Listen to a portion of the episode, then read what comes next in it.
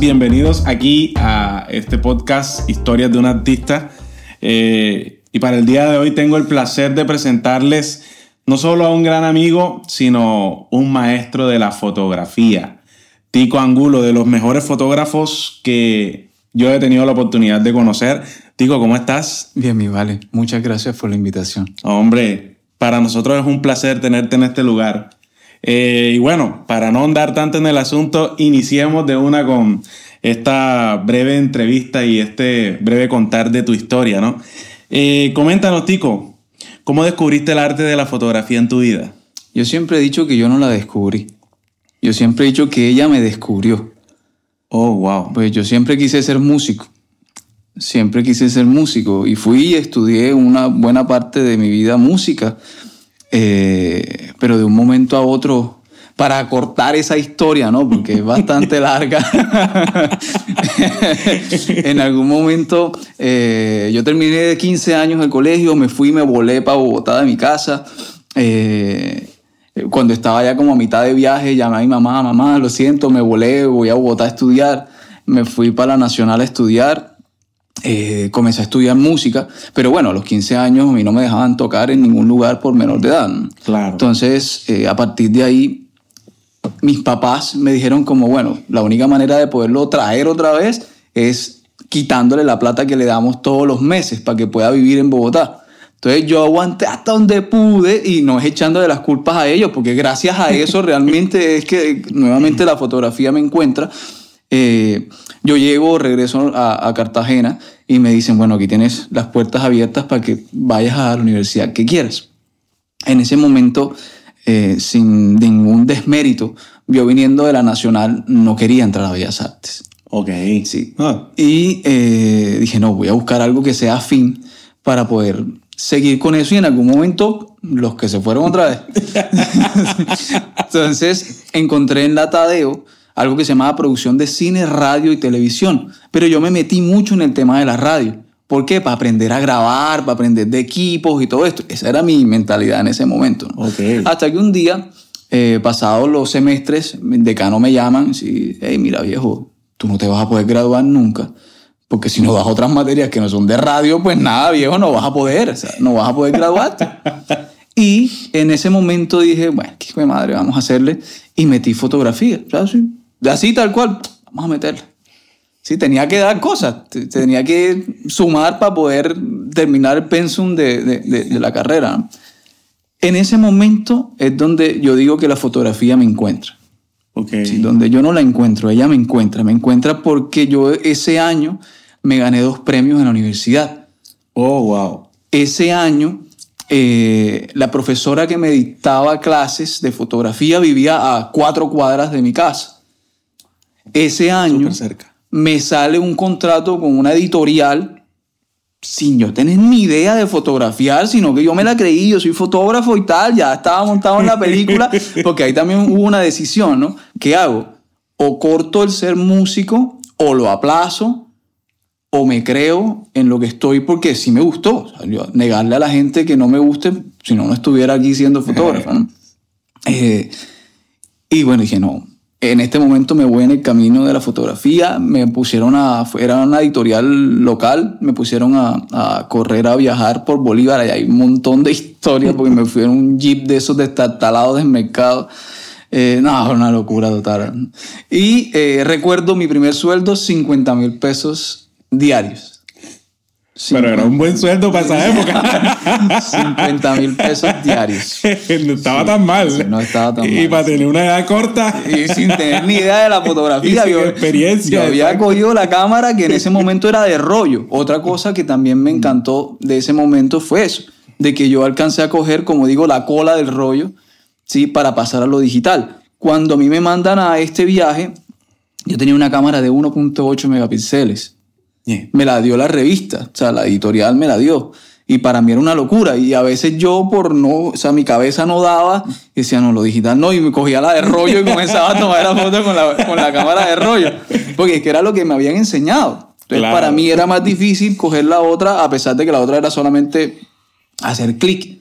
Pero no, el viaje estaba ahí. Entonces, eh, man, yo pienso que a partir de ahí se fue creando ese, ese ser eh, que es Tico en la fotografía. Eh, y por eso siempre he dicho que ella me encontró, porque yo no, nunca la busqué. Bueno, ¿y, quién iba a pensar que Tico Angulo era músico? ¿O sigue teniendo en su interior esa, esa alma de músico? Al fin y al cabo es arte. Ahora, fíjate en algo, que para yo no abandonar del todo la música en algún momento de mi vida, eh, decido especializarme en artistas. Ok, sí. Y era por el afán de yo querer estar en una tarima, no para que me vieran, porque realmente, pues, ¿quién veía al fotógrafo que estaba? Pedían a, los músicos. Pero yo me sentía parte de esa banda, yo me sentía parte, es más, yo practicaba hasta con ellos para saber las posiciones, yo hacía unas métricas que hace mucho tiempo hacía en, en, eh, para que la gente no se saliera de las luces y todo esto. Ok, claro. Entonces, para mí eso era volver a estar en las tarimas. En los escenarios. Exacto, en los escenarios, no con un instrumento musical, pero sí con un, eh, instrumento, un instrumento más. Yo siempre he dicho que todo lo que tiene que ver con visuales, luminotecnia, ingeniería de sonido, son músicos más que hacen parte de, esa multidisciplina, porque actualmente la música o, los shows, digamos así, los shows son una multidisciplina, no, no podemos pensar que solamente son los artistas, ellos, ellos hacen el 50%, pero ¿qué sería del artista sin un buen background? Claro, así es. ¿Me entiendes? Entonces eso es, de valorar y, es arte también, es lo que a mí más más me impacta el hecho de, saber que Tico Angulo eh, no solamente es fotógrafo, esa parte no, la sabía y me impresiona como músico. ah, bueno, por esa razón quizás tuviste la experiencia de estar con tantos artistas que además, artistas de talla mundial. Soy sapo aquí con el Juanes, Juan Luis Guerra. ¿Quién más por ahí ha sido? Roby Draco. Imagínate. Estuve con Juan Luis, que ya lo comentaste. Estuve con Rubén Blades. Imagínate, o sea. Estuve con, con Metallica. Estuve con bastantes bandas muy interesantes. Fotógrafo de talla mundial. De Cartagena para el mundo.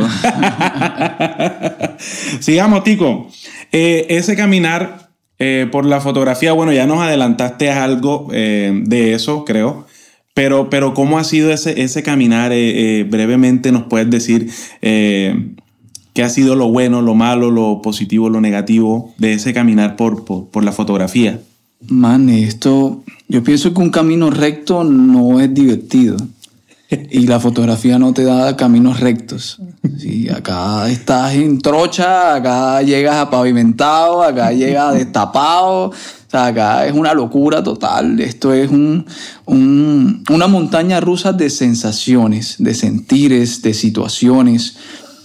Y decir cómo es es difícil porque a cada quien le debe ir de manera diferente, ¿no? Pero, por ejemplo, en, el tema de, de, de mi proceso, de mi carrera, eh, yo te puedo decir que yo he pasado hambre, yo te puedo decir que he estado días en la calle porque no tenía cómo pagar eh, ni siquiera una habitación.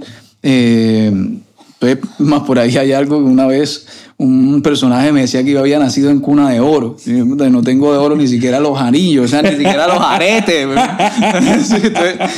yo, no, yo nunca nací en una cuna de oro, de pronto con mejores posibilidades y oportunidades que otra persona, pero pero en el camino todo lo labré yo, todo lo construí yo, eh, basado a, que, bueno, tengo una manera de ver y de mostrar, y con ese mostrar pude construir. Pero decir cómo fue el camino, fue un camino de muchas curvas, de rectas bellísimas, de momentos impecables también, de momentos donde me enseñaron muchísimo porque me golpearon durísimo. Eh, y si nos ponemos a como, como al detalle de cada una, que también sería muy interesante, eh, nos podríamos quedar aquí todo el día hablando, porque si es de historias, yo lo que tengo es historias. Tengo montones de historias de, de estar emputado eh, y que, bueno, las, los sentires te transmiten mucho al momento de que tú haces un clic. O sea, no es como la gente piensa de que tú vas con una cámara, tomas una foto y ya. Si yo ese día no me siento bien, eso lo voy a transmitir ahí. Así es, totalmente. Entonces hay momentos donde he estado emputadísimo, donde no se me da lo que quiero y de repente me hace un clic, pasa algo y pum, se me desarma todo. Entonces se me desarma todo a lo bien. ¿sí? Entonces es como, por ejemplo, una vez yo iba caminando y necesitaba una foto específica. Iba caminando y total me tocó entrar a un cementerio a ver si podía encontrar esa foto específica. Y una tumba donde iba caminando se me derrumbó, yo caí en un montón de huesos. ¿Sí? Entonces, pues, claro, cuando pasó esto tenía dos alternativas. O reírte, ¿sí? O reírte y te cambiaba todo, o emputarte más. Entonces yo decidí reírme. Entonces todo me cambió y se me dio la foto. Entonces, e, es, es, es todo esto, o sea, historias de clientes difíciles, de clientes eh, fantásticos, de aventuras, de viajes, eh, de, frustraciones por no poder lograr lo que querías, eh, de todo, de, de, conocer gente, de hablar idiomas que no tienes ni idea de qué es lo que estás diciendo ni cómo lo estás diciendo, ah, de comer, de, de, todo. O sea, es, es un mundo mágico. Sí, totalmente. Y aquí es en donde, en donde cuéntanos la historia de ese, de ese obstáculo más grande que has tenido yo la mismo, Yo mismo. Tú mismo. Yo mismo. Yo soy el obstáculo más grande que he tenido. Eh, para mí, y eso lo hablaba hace poquito con uno de mis profesores que lo encontré en un partido de béisbol de aquí, que por cierto, vayan a ver béisbol, está buenísimo. eh, en el 11 de noviembre. Eh, yo le decía, mira, cuando yo entré a la universidad, a nosotros nos pusieron a improvisar tanto, porque no habían equipos, no había un músculo financiero de la universidad en ese momento, porque era casi nueva, eh, donde, nueva en la ciudad, donde se pudiera estructurar cosas mejores, donde tuvieras un estudio todo bien puesto, entonces nos tocaba improvisar, nos tocaba improvisar. Entonces, gracias a esas improvisaciones, yo me quedo, y no por ser un grande ni nada de esto, sino yo me quedo muy poco cuando tengo un problema. O sea, busco soluciones recursivas de cualquier cosa. Entonces, para mí el obstáculo más grande ha sido, he sido yo. Okay. He sido yo. He sido yo con mi cabeza de no puedo, será que me van a decir que no. No lo voy a lograr. Eh, sí, no lo voy a poder hacer. Y también es un, un, son buenos momentos para que uno pueda decir, no viejo, yo, si lo puedes hacer. Y, y, si no lo pudiste hacer, ¿qué pasó? Nada, no pudiste hacer. Vamos a hacerlo después. ¿Sí? Entonces, todo este tipo de cosas, ese, ese, ese obstáculo grande que, que, he sido yo eh, y que he aprendido a, a, cómo también sortearlo, porque ese tico que, que bloquea es complicado, eh, ha sido como el proceso de aprendizaje más grande para a partir de ahí trabajarlo de manera personal y poderlo hacer, también poder compartirlo. Sí, claro, con las demás Totalmente, ¿no? Sí. No, y después uno ve esa adversidad y la ve en el pasado en, en retrospectiva y dice, ah, pero sí lo logré. total. o también en algunas ocasiones, nieta, no lo pude lograr. me hubiese gustado que quedara así. Así es. y hablando de ese punto, eh, algo puntual, Tico, que crees tú que no volverías a hacer. En la fotografía en la fotografía. O en tu vida en general, porque ha, sido un... El epicentro eres tú, como artista. Mi vale, yo creo que voy a chocar con esto con un montón de gente, pero en mi vida personal yo no volvería a tener hijos. Eh, y en mi vida profesional yo pienso que no cambiaría nada. Yo no cambiaría nada, porque cada tropezón que me di fue un aprendizaje gigante. Y como tú lo dices, luego lo ves y dices, oye viejo, por eso fue que pasó esta vaina. Así es, totalmente. ¿Cómo ves tu pasado desde este presente continuo? Man, extraño cosas. Extraño cosas del pasado. Como por ejemplo, antes tenía más paciencia. antes tenía más paciencia, ahora lo quiero todo como de inmediato. Sí. No sé si sea positivo o negativo.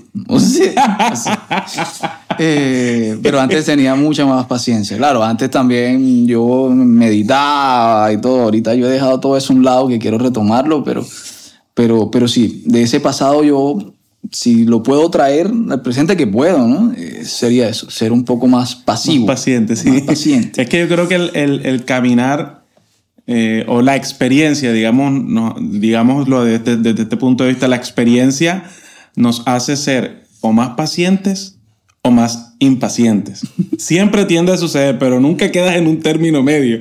O más paciente porque ya sabes todo el proceso que sucedió, que tú viviste para aprender, para llegar al punto. Y si tienes de repente algún asistente o alguna persona que esté al lado tuyo, tú quieres que esa persona eh, lo haga bien y por eso tienes la paciencia de que él aprenda a hacerlo. O impaciente porque quieres que lo, que lo haga bien porque está en un trabajo a contrarreloj y tiene que entregarlo en tal momento. Bueno, fíjate que ahora que dices eso, esa es una de las partes que también me ha sido difícil.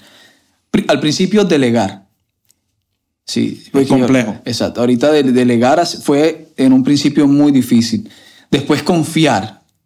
Sí, no estar como supervisando todo el tiempo, porque ahorita Tico Angulo no es Tico solo, o sea, eh, ya hay un equipo de trabajo. Ok, sí, es una marca. Sí, exacto, que está de, no detrás mío, porque eso no me gusta, pero está ahí junto a mí eh, y, estamos trabajando muy, muy interesante, muy chévere. Pero el principio fue muy difícil, o sea, el, el, el delegar, el confiar, confiar. Sí, eh, y eso también para mí fue, o lo, y, fue un futuro cercano, ¿no? Un futuro no, un pasado cercano. Exacto, sí. Eh, el, el, es un obstáculo también. Ok. O sea, eres tú mismo el obstáculo. Sí, total, sigo siendo yo. Sigo siendo yo. ¿Qué cosa? La primera respuesta fue aceptada. Totalmente, profesor. Profe, proyectos que estés eh, abarcando actualmente. Proyectos presentes. Hoy acabo de cerrar mi año hoy. Me largo de aquí, voy a vacacionar, no quiero saber de nadie excepto de mis vacaciones. Ok. Eh, suena un poco jodongo esto, sí, creído y demás, pero no. Voy a algo que había pospuesto, nuevamente el obstáculo de Tico. Yo voy a ir a Nazaret a ver la ola más grande, una de las olas más grandes del mundo. Lo había pospuesto muchísimo, muchísimo, muchísimo.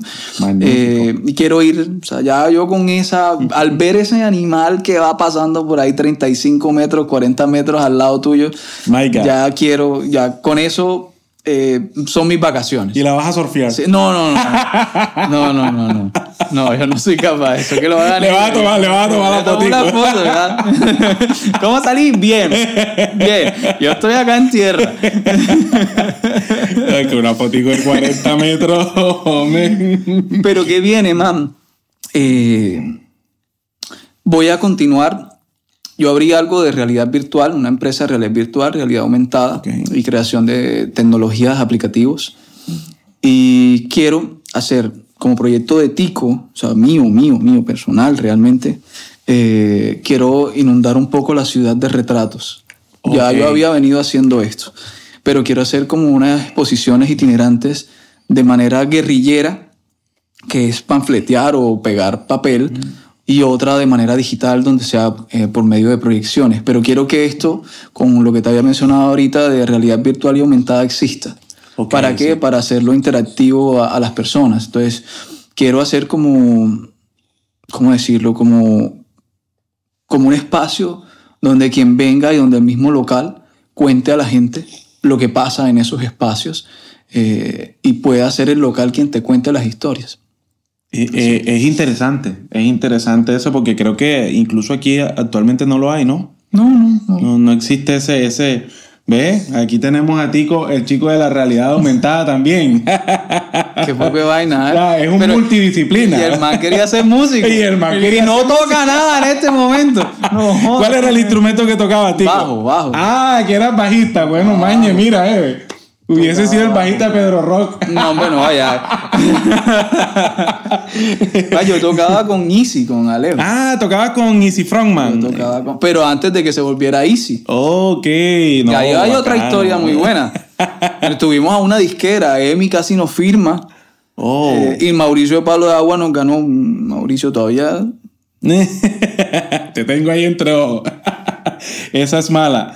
Bueno, influencias o personalidades que admiras? Mi vale, extrañamente nunca quise ver gente que me referenciara. Nunca quise. Para mí era como contaminarme, no de manera negativa, sino de que yo quería buscar lo que en este momento sé hacer. Okay. Entonces, para mí el ver a alguien era truncarlo, era, era, era querer ser esa persona o querer ser ese estilo. Eh, y a partir de ahí era como no encontrar lo que yo quería. No encontrar lo que yo quería. Muy pocas fotografías veo, te soy muy sincero, de, de la gente. Eh, si me lo pides que lo haga, yo lo hago. Eh, veo mucho Pinterest, pero veo más por construir algo que por ver algo de manera visual. Sí veo muchas gráficas. Veo muchas gráficas, estudio mucho los temas de color Eh, pero que yo tenga un personaje que yo diga, wow, voy por ahí o referentes que tenga, la verdad no. No, en estos momentos nada, ni nunca. Nunca. nunca los he tenido. Conozco mucha gente que admiro, muchísimas. Ok, muchísimos artistas que admiro muchísimo. Por ejemplo, hay un mexicano eh, que se llama Giancarlos, o se hace llamar Giancarlos. Es una locura total que tengo el placer pues de decirle amigo, de poder haber compartido con él. Eh, es una locura, una locura porque es, es un personaje que no se basa en temas de filtraje, qué es lo que pasa ahora, sino que todo, lo es, todo es real, todo es, eh, todo es como pasa, o sea, él, no, él no contamina lo que hay, eh, él toma lo que, lo, que, lo que le den con la luz que hay, y bueno, yo me siento muy identificado con eso. Y también pienso que por eso me, me, es afín, ¿no? Eh, pero para mí ese personaje, sí, Giancarlo es, pero, un fotógrafo loquísimo, loquísimo, loquísimo. Y aparte medio compatible contigo, porque siempre que, que he conocido a Tico, Tico nunca está quieto, se los digo honestamente. Ese man se encarama en un palo, engancha las piernas en un palo y está tomando la foto al revés. O sea, eh, es una locura ese, personaje, la forma como, como, como hace las capturas y son capturas que realmente uno los deja como que, hey, este man hizo esto. ¡Wow! De verdad, Tico, que, que eh, para mí ha sido un, un placer tenerte aquí y por último quisiera eh, que tú dieras algún consejo, alguna recomendación a cualquiera de las personas que nos están escuchando en estos momentos, ¿qué recomendarías? ¿Cuál sería tu recomendación? Hablamos del campo fotográfico. Del campo fotográfico y del campo artístico y de Tico como persona. Man, eh, como persona... Puedes abrir todas las recomendaciones que quieras. como persona yo diría que no, que no busquen ser alguien más, sino cada quien. Sí, que busquen ser cada quien.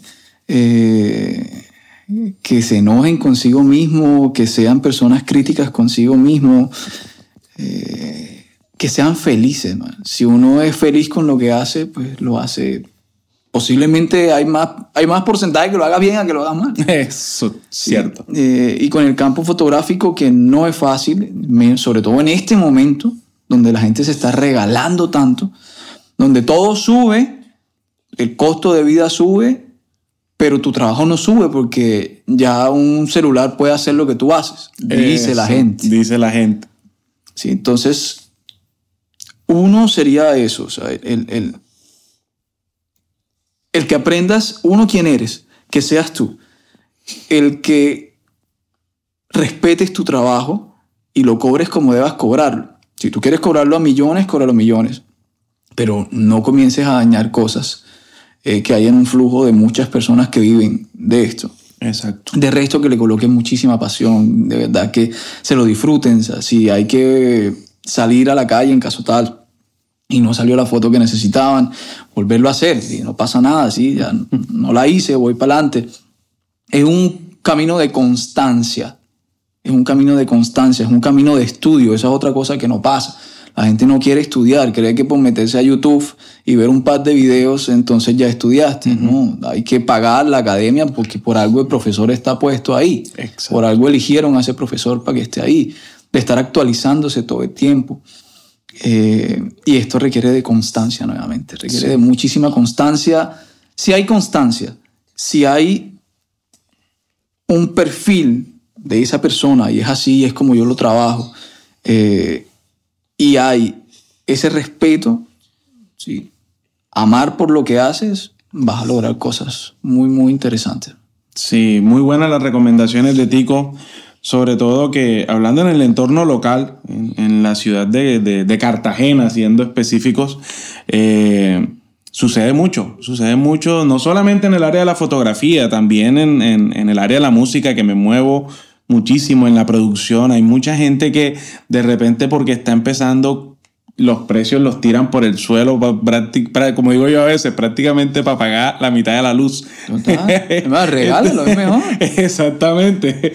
Eh, entonces sí, es una muy buena recomendación que, que, que valoremos un poco eh, eh, esto que, que, Papá Dios nos ha dado, que finalmente son dones y regalos, son talentos que, que, Dios nos da y que mucha gente no los tiene, porque yo puedo tomar una foto y tomo a diario fotos, infinidades de fotos, pero cuando quiero algo realmente profesional tengo que llamar a la persona entendida en ello. Maestro Tico Angulo. Master, un gran placer de verdad tener este, este día, tenerte en este lugar. Eh, este estudio es tu casa eh, tú lo sabes y siempre que hemos trabajado juntos para mí ha sido eh, el mayor de los placeres. Siempre que desde que Mañe nos presentó, yo dije, este man es, este man es, es un man salido de la realidad. Este man ya es otra película. siempre te he mirado así con ojos de admiración por, por la forma como veo el trabajo que haces y decidí llamarte que fueses eh, invitado a historias de, de, un artista precisamente por eso, porque más, más, que una foto de retrato, lo que yo veo que haces siempre cada vez que prensas o imprimes una fotografía desde tu ojo es arte. Eh, sea una sola persona, sea una banda, sea un escenario, sea una reina, sea lo que sea, es arte. Entonces eso me impacta mucho y de verdad para mí es un placer un orgullo ser tu amigo, conocerte y que a través de historias de un artista la gente también pueda conocer más eh, a fondo eso que es Tico Angulo. Que no lo vean solo eh, el, fotógrafo que contratan para, para, sus, para, su, para sus eventos, para sus shows, espectáculos, sino que conozcan esa cara interna también, eso que es un poquito más allá. Eh, que es lo que queremos dar a conocer a través de, este podcast, crear esa memoria ¿no? de, de, los artistas importantes y relevantes de, de nuestra ciudad y de todo lo que nos permita Dios hasta donde podamos llegar con, con este podcast. Maestro, una vez más, un placer, muchas bendiciones, muchísimas gracias. Gracias a ustedes.